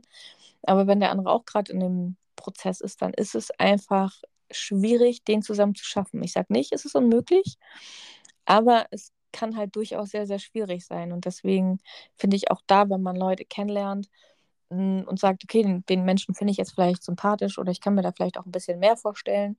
Ähm, ne, was daraus wird, ist ja immer noch mal eine andere Geschichte, aber dass man dann gleich mit offenen Karten spielt und sagt, so, pass auf. Und dann siehst du ja gleich an der Reaktion, okay, das ist für den anderen jetzt vielleicht nichts, der hat da vielleicht schon Erfahrung mit einem anderen Menschen gemacht und das passt jetzt nicht. Und dann hast du halt auch keine Zeit verschwendet, ne? So weder deine noch, noch die des anderen irgendwie. Und das ist auch ein wichtiger Punkt, weil da haben wir letztens auch schon mal kurz drüber gesprochen. Eine Depression ist ja etwas, was nie wirklich weggeht. Ja, Ne? Es ist ähm, ja jetzt nicht zu 100% irgendwie heilbar. So, man, man lernt halt damit umzugehen. hm. Man, man lernt, dass sie einen begleitet im Alltag, aber so richtig weg ist es ja nie.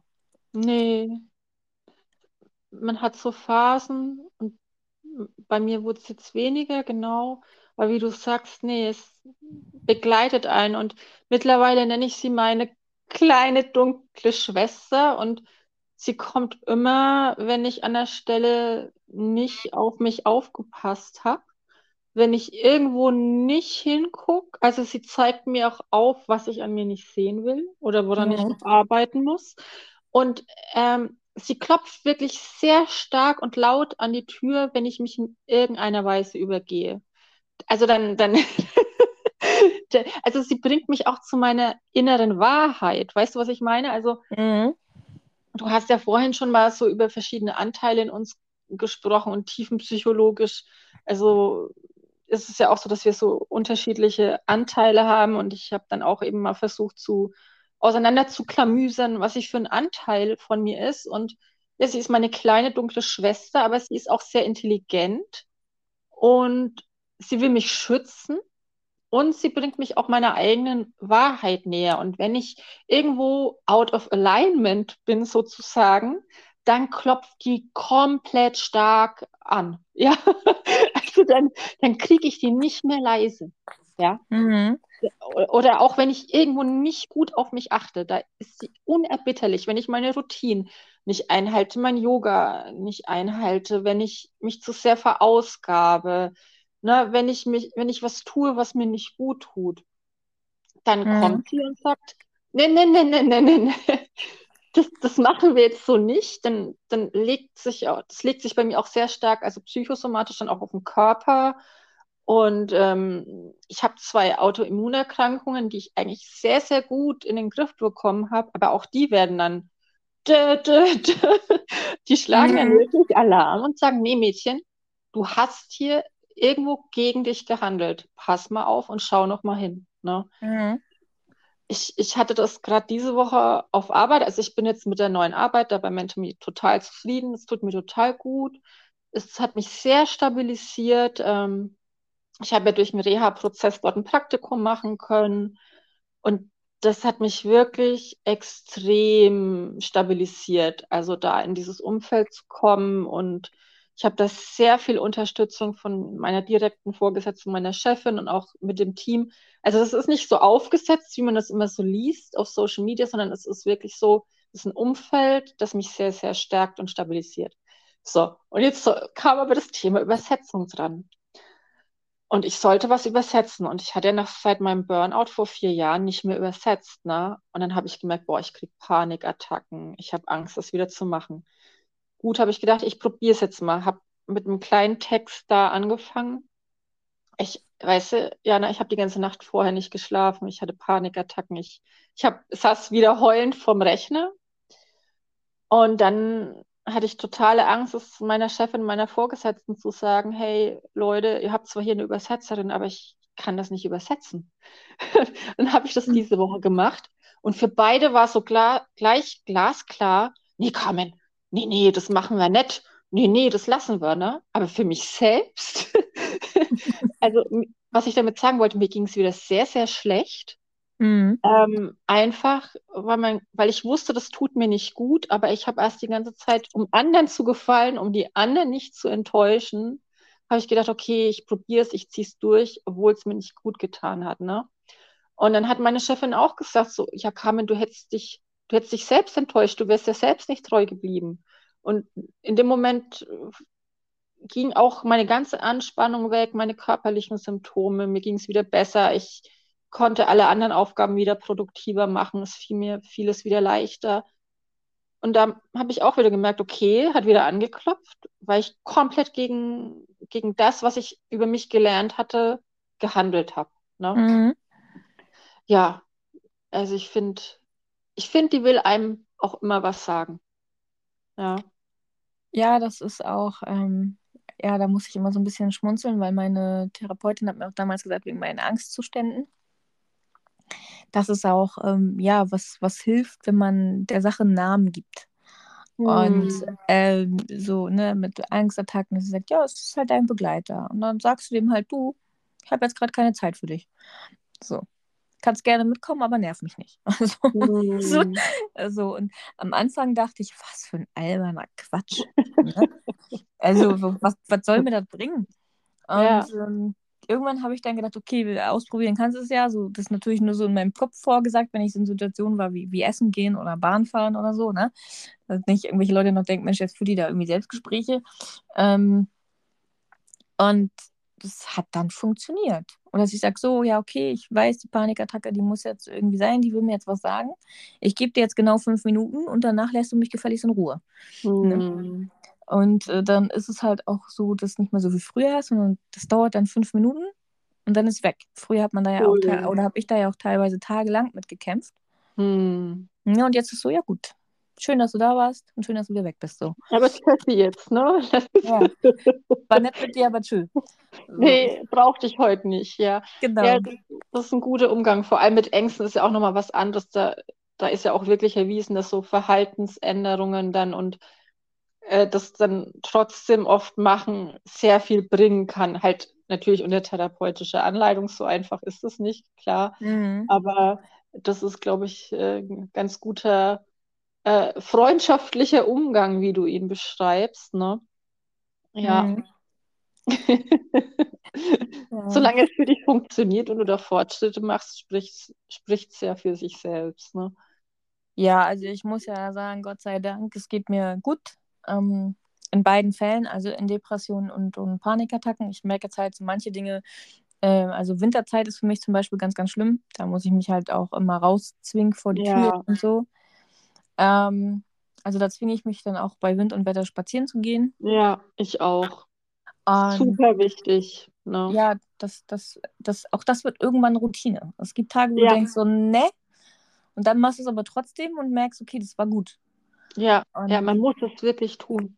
Genau, so den inneren Schweinehund immer wieder bekämpfen. Sehr, sehr hart. Aber ja, das ist auf jeden Fall wichtig. Ja, mit anderen darüber reden, ne? Auf jeden Fall auch. Und ja, einfach ähm, ja, weitermachen. Ne? Also, weil, wenn ich eins immer gesagt habe, die Leute haben mich immer gefragt, Mensch, Jana, wie hast du das geschafft? Wie hast du das ausgehalten? Und ich finde es ja so krass. Und wie gesagt, so, ich mag es einfach nicht, am Boden zu liegen. Das gefällt, die Situation gefällt mir nicht. Ich möchte nicht, ich will ich einfach nicht. Also ich habe noch hoffentlich gute 40, 50 Jahre vor mir. Und äh, die will ich halt nicht, nicht äh, verschwenden. So. Also dafür Ja. ist das Leben halt nicht gemacht. Ne? Und, Auf keinen Fall. Ja. Ja, red erst fertig, sorry. und auch das war ja ein Prozess. Also die Leute denken jetzt vielleicht, okay, wenn die uns zuhören, ja, das war jetzt alles so, ne, Fingerschnipsen und zack. Nee, nee, das hat schon, hat schon Hm. gedauert. Ne? Und Geduld ist jetzt auch nicht unbedingt eine Stärke von mir.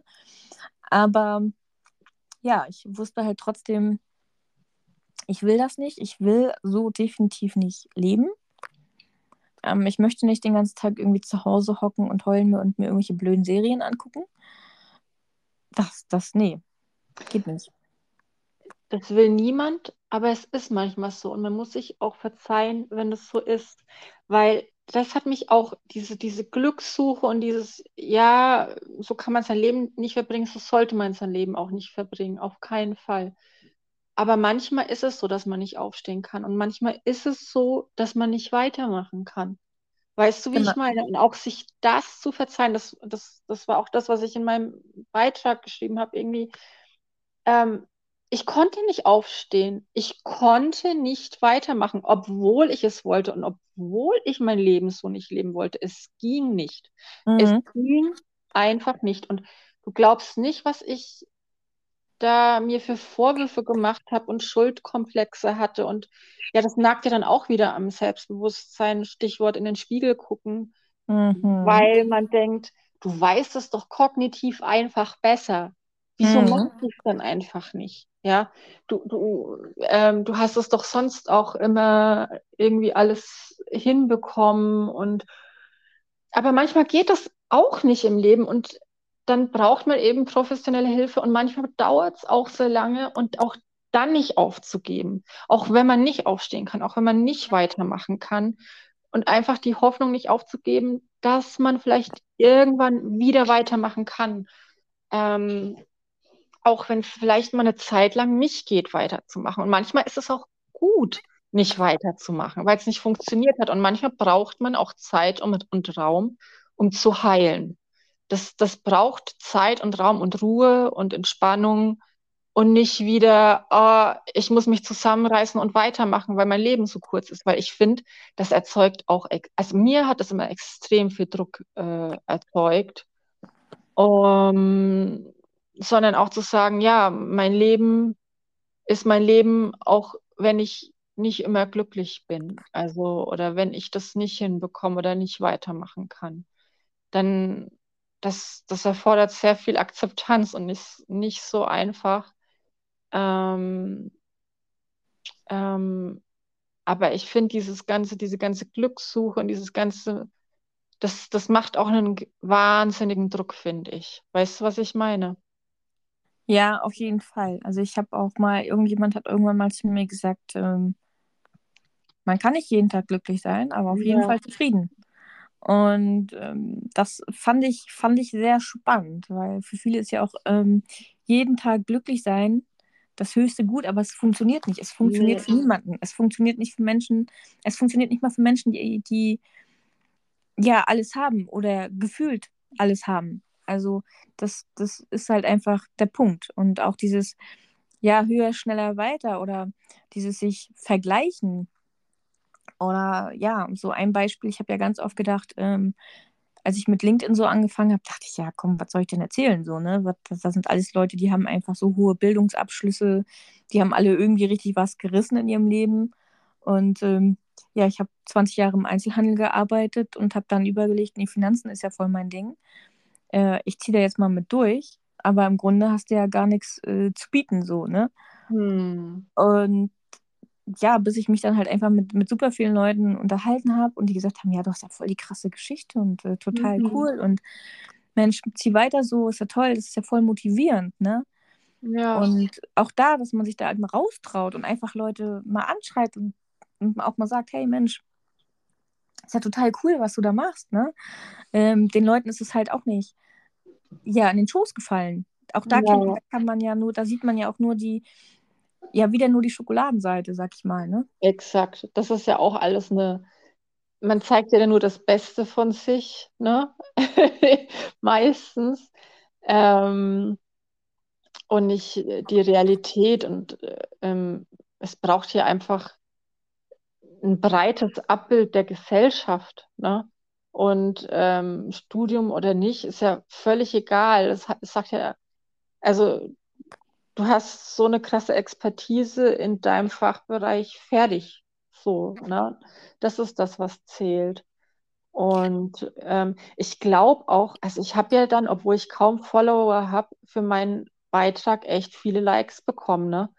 Und ich, ich glaube auch fast, vielleicht, weil das nicht so perfekt war und vielleicht, weil da auch eine Sehnsucht ist, zu hören, oh, ich, ich weiß nicht, bei mir lief es jetzt nicht so. Weißt du, was ich meine? ja, die, die Leute brauchen auch mal ähm, Ermutigung, ne? Also es ist ja, ist ja genauso wie mit, mit anderen gönnen können. So, mhm. ne, diesen, äh, diesen Neid irgendwie loswerden, weil Neid ist halt auch nichts Gutes. Ähm, und ja, und dann auch mal fragen und dem anderen auch mal, ja, die Chance geben. Also es ist ja auch so ein Wertschätzungsding, auch wenn jemand also nur weil wir jetzt das Gefühl haben, wir lesen da jetzt irgendwie ein Profil und denken, wow, was dieser Mensch alles hinkriegt und geschafft hat, weiß man ja trotzdem nicht, wie sich das für den anfühlt. Vielleicht ist das ein Mensch, der denkt, boah, nee, also irgendwie, also das und das würde ich gerne noch machen oder hat einen Bereich, in dem er so, ja, ich sag, ja, inkompetent klingt das blöd, aber man hat ja Sachen, die kriegt man einfach nicht in den Schädel. Das, das ist einfach so. Das hat jeder Mensch, ja. hat also sein Thema, wo er sagt, pff, ne.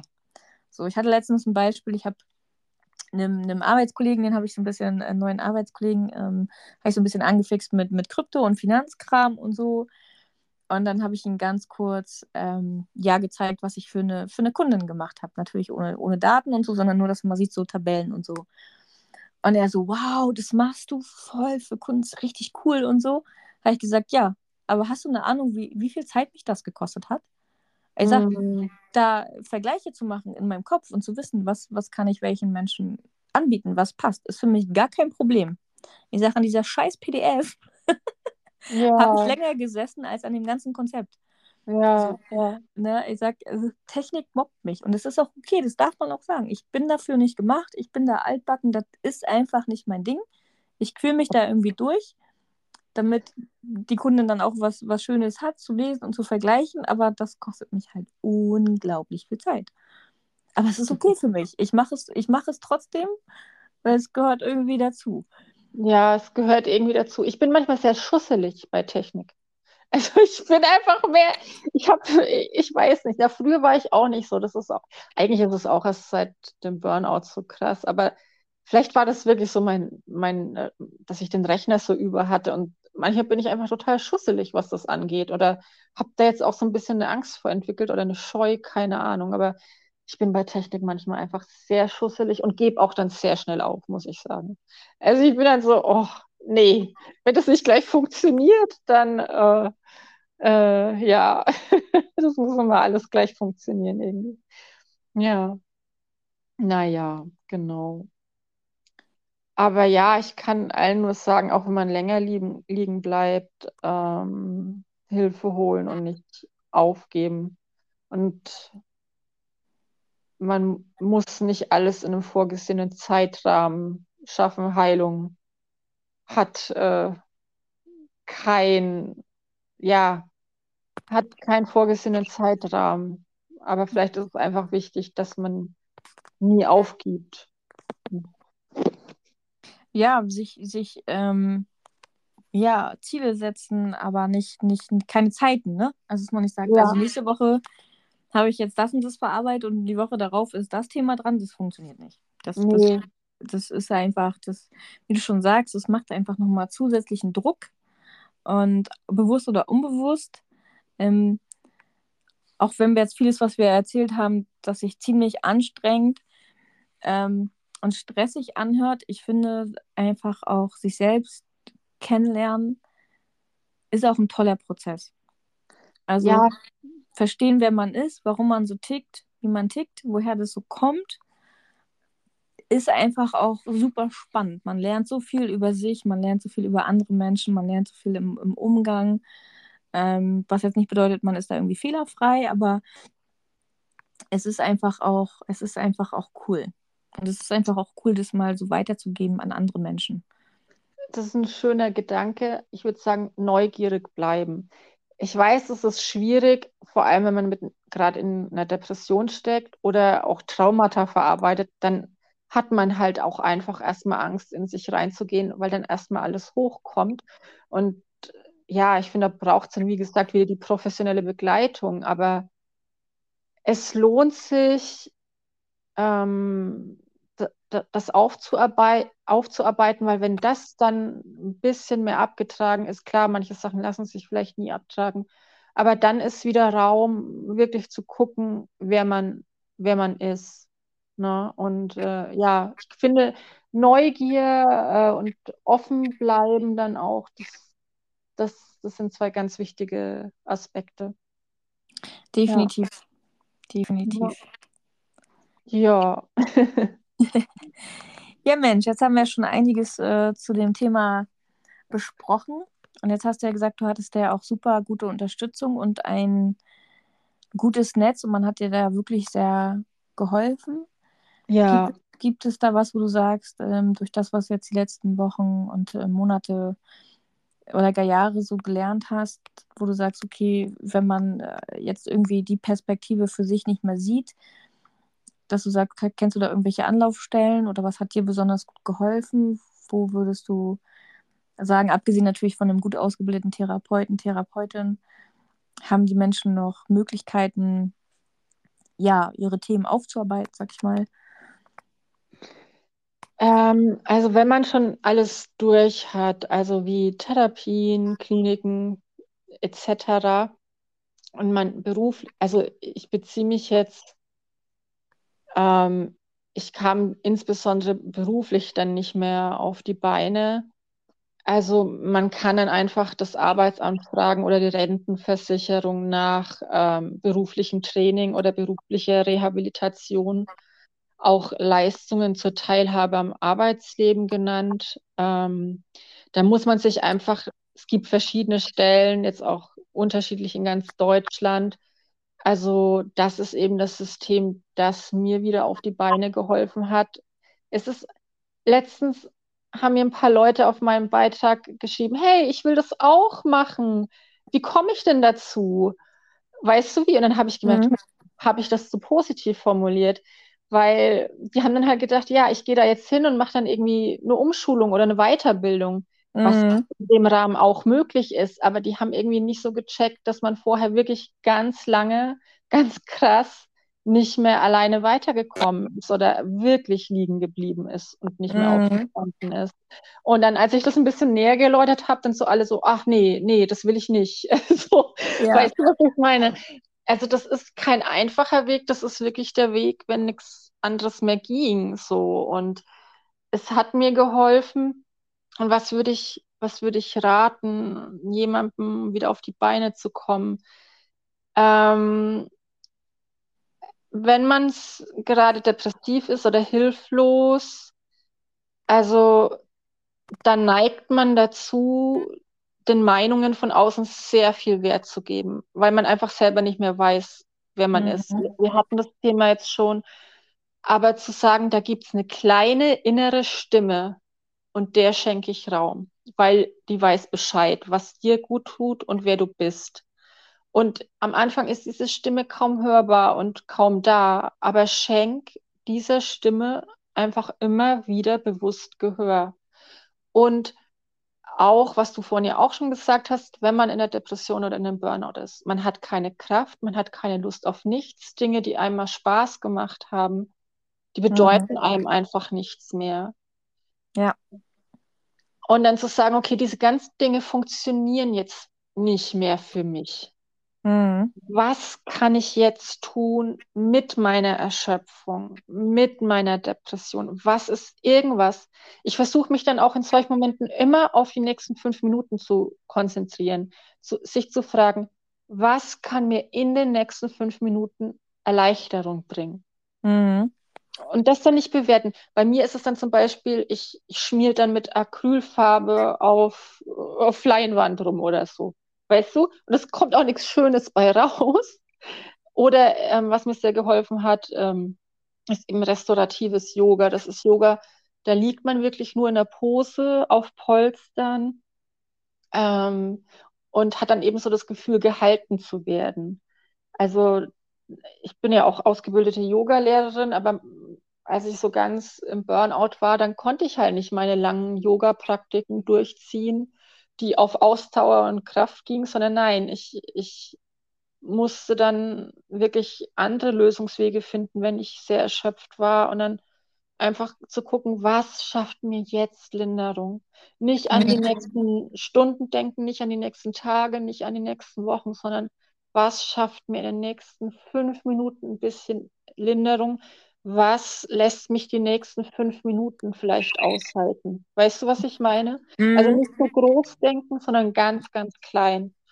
Und das sind so Strategien, die mir so ein bisschen geholfen haben. Und, ähm, und es hat mir geholfen, authentisch zu sein und zu mir zu stehen und dass ich jetzt wieder ins Arbeitsleben finde, ähm, hat auch den Grund, dass ich eben mit meinen Vorgesetzten, also mit Karin und Nadine, offen meine Situation besprechen konnte. Anders hätte das auch nicht geklappt, weil ich glaube, ich hätte mich dann auch selbst wieder verstellt.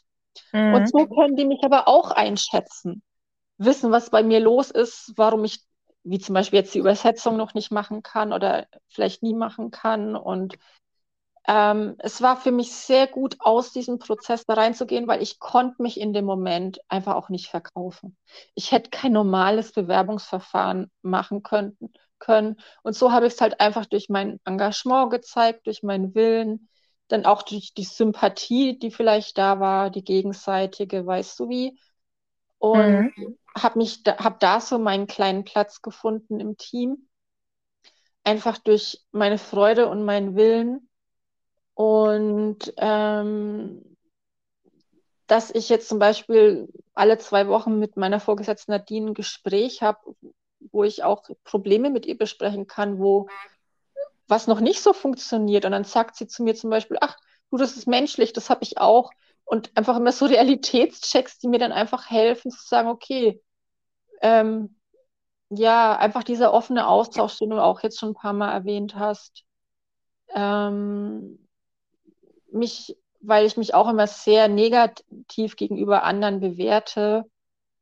Und dann zu sehen, okay, die anderen haben das auch. Ähm, es ist wichtig, mal Realitätschecks zu machen. Es ist nicht alles an dir falsch und ähm, ja, gib dir einfach Zeit und ähm, ja, das hat mir sehr geholfen, von, von dieser alten Maske, die ich oft aus, auf hatte, auch loszukommen. Ja. Ja, genau, das denke ich auch. Einfach, ähm, ja, deswegen halt auch mit anderen sprechen, äh, die einem dann auch sagen, huch, ja, kenne ich. so. Ja, Und ja. dann fühlt sich das auf einmal auch gar nicht mehr so schlimm an. Ja, dann ist es nicht mehr so pathologisch. Weißt du, was ich meine? Dann, ja. Ja, weil, damit nicht mehr so alleine, ne? Genau, genau. Ja. Ja. ja, schön. Ja, meine Liebe, wir quatschen jetzt auch schon eineinhalb Stunden. Oh ja. Ist auch, ist auch ein äh, langes äh, Thema. Ähm, ich danke dir auf jeden Fall, dass du dir die Zeit genommen hast und ein bisschen über dich erzählt hast. Ich hoffe, wir können dem einen oder anderen Menschen, der uns hier zuhört, ein bisschen helfen, ein bisschen Mut machen und ja, nochmal ganz wichtig zu sagen, also zum einen, wir können hier nur unsere Geschichte erzählen. Ja, wir sind ja. keine Therapeuten. Ähm, wenn ihr Hilfe braucht, sucht sie euch bitte unbedingt. Ja. Redet mit anderen über eure Gefühle. Schämt euch für nichts. Und ihr seid nicht alleine. Und so hart es auch manchmal klingt und so hoffnungslos es manchmal erscheint, es gibt immer einen Weg nach vorne. So, das ja. ist immer ganz wichtig zu sagen. Das, das hast du sehr schön zusammengefasst, Jana. Ja, aber klar, im Nachhinein lässt sich immer alles einfacher darlegen, als es in dem Moment dann halt auch wirklich ist. Ne? Und ja, egal wie dunkel gerade die Situation ist, es, es kann sich immer wieder wenden. Ohne Witz.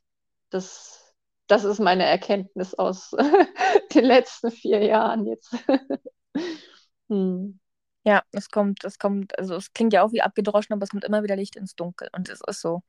Manchmal ist bist so. du tief traurig und, und, dann lächelt dich irgendwie ein Kind an und du lächelst automatisch zurück. Ne? Also, das ja. ist so, das ist zum Beispiel so eine Situation. Man denkt, so, das ist ein kleines, kleines Wesen, das ist noch gar nicht ähm, ja irgendwie bestückt. Das ist einfach nur fröhlich und neugierig in der Welt und es lächelt dich einfach an. So. Ja, und, und das ist so simpel, weißt du, und das sind die Dinge, die einen in den Moment bringen. Und auch, ähm, wir sind alle mal so viel im Kopf und im Tun und ja, einfach mehr in den Körper kommen, ins Sein kommen, ins, ja, nicht alles bewerten auch, ne, sondern ja, diese kleinen Dinge dann bewusst wahrnehmen und ähm, es klingt immer so abgedroschen, aber, aber es braucht es dann einfach Gerade dann, wenn es einem schlecht geht. Ne? Ähm, und für diese ganz, ganz kleinen Dinge, diese kleinen Dinge sind ganz wichtig. Weil man, gerade wenn man die großen nicht mehr hinbekommt, ist es ganz wichtig, ganz, ganz äh, viel wert, also diese kleinen Dinge nicht zu unterschätzen. Auf jeden Fall. Das ist ganz wichtig. No. Okay, bevor wir hier heute kein Ende finden.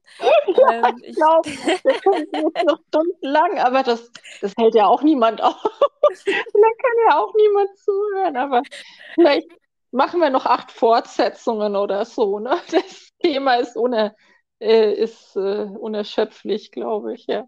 Auf jeden Fall. Also was ich jetzt von mir aus nochmal anbieten würde und ähm, wenn du magst, ähm, vielleicht hast du da Lust, wenn die Leute sagen, hey Mensch, das war jetzt total spannend für mich, ich habe da nochmal die eine oder andere Frage, könnt ihr die nochmal in der zweiten Folge beantworten, dann sage ich von mir aus einfach mal gerne, aber immer nochmal mit dem Hinweis, wir sind keine Therapeuten, wir können nur Nein. das sagen, was für uns funktioniert hat, für uns persönlich in unserer Situation.